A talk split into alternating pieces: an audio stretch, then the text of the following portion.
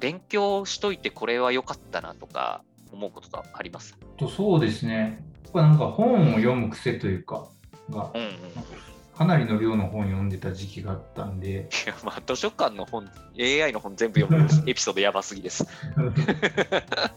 そうですね。なんかそういう探求心みたいなのがあったりとか、あとは、やっぱこれだけ勉強したんだからみたいな、かなり自信はつきましたね、単純に。ああ、なるほど。いや、まあそうっすよね。そんなやってる人そうそういないっすもんね。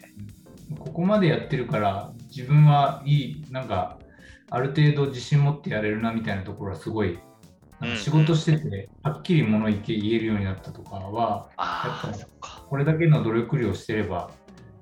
なんか、で自分間違ってたとしても、いやもうしょうがないよね、これだけ頑張ったんだからみたいな割り切れるよはいなんかはいい。ろい。ろと楽になりましたね。もうなんか、あとは運任せだみたいな感じもあるしとか、はいはいはいはい。これでうまくいかなかったらもうしょうがないでしょみたいな感じのあの変な割り切りができるようになったりとか、はいはいはい。あとは、そうですね、あとベースのなんか学ばないといけないみたいなところとかは、特にビジネス関係の本とかも結構読んだりとか、あとはそうですね、やっぱり普遍的なものを会計とか、あとは経営戦略みたいなところって、どの企業入ってもその視点持っておくといいよねみたいなところとかも学べたのが良かったですね。確かに。まあ、そう、これだけ頑張ったからもう 大丈夫でしょみたい人事を尽くして天命を知る的なやつですね。はいそんな感じなんで、だから自信が最初すごいなかったですけど、自信満々に結構話せるようになってきうんうたっていうか、んまあここまでやってるからもう別に大丈夫でしょみたいな変な自信は出るようになったかなって感じです。なるほど。まあでも逆にこう自信のつけ方としてはもうなんか一番こう再現性があるなんかやり方かなっていう聞いてて思って。どうどうなんですかね、これだけ勉強できるのが再現性あるかっていうとちょっと怪しいですけど、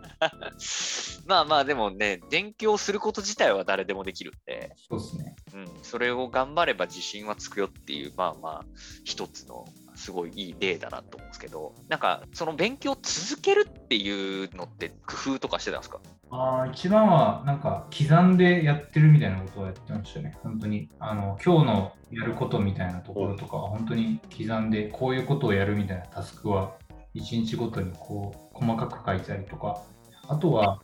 目標となるなんか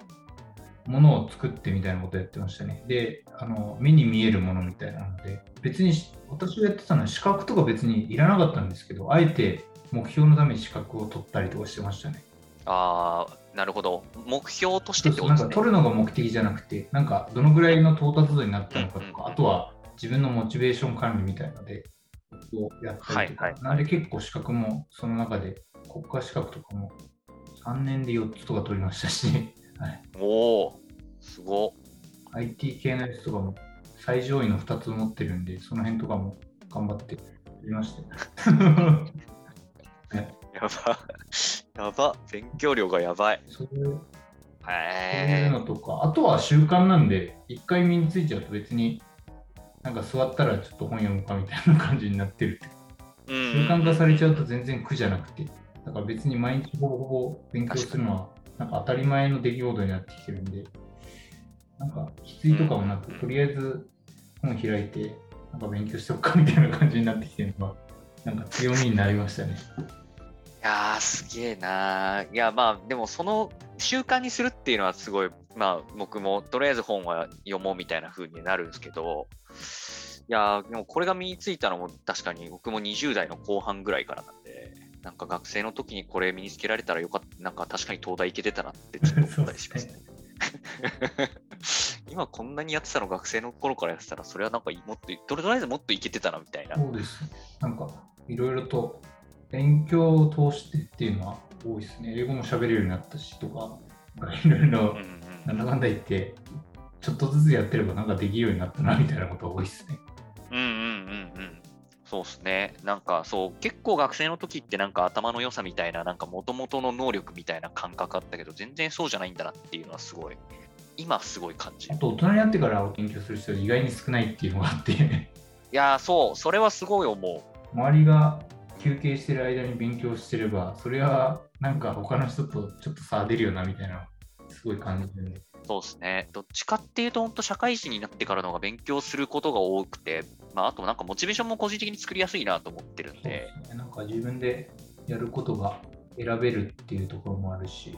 なんか楽しくうん、できるところもあれば、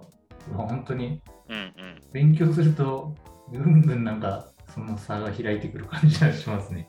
うん、うん、うん。そうですね。確かに。やらない人はやらないですね周りの人からぐんぐんあの自分が遠くに行ってくるような感じがしてる感じがうん、うん、うん。同年代で、うちの会社の中で最年少ですからね、うちの私のエキスパートって立場だと、私が一番若いんですよ。ああ、まあ、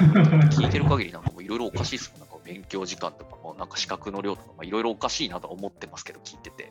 まあ、そんな感じですね。いや、まあまあ、でもその勉強の必要性とか、まあ、あと継続ね、大人になっても結局勉強はしなきゃいけないよみたいなところは、ちょっと、ね、聞いてる人に思ってもらえるといいかなって感じですね。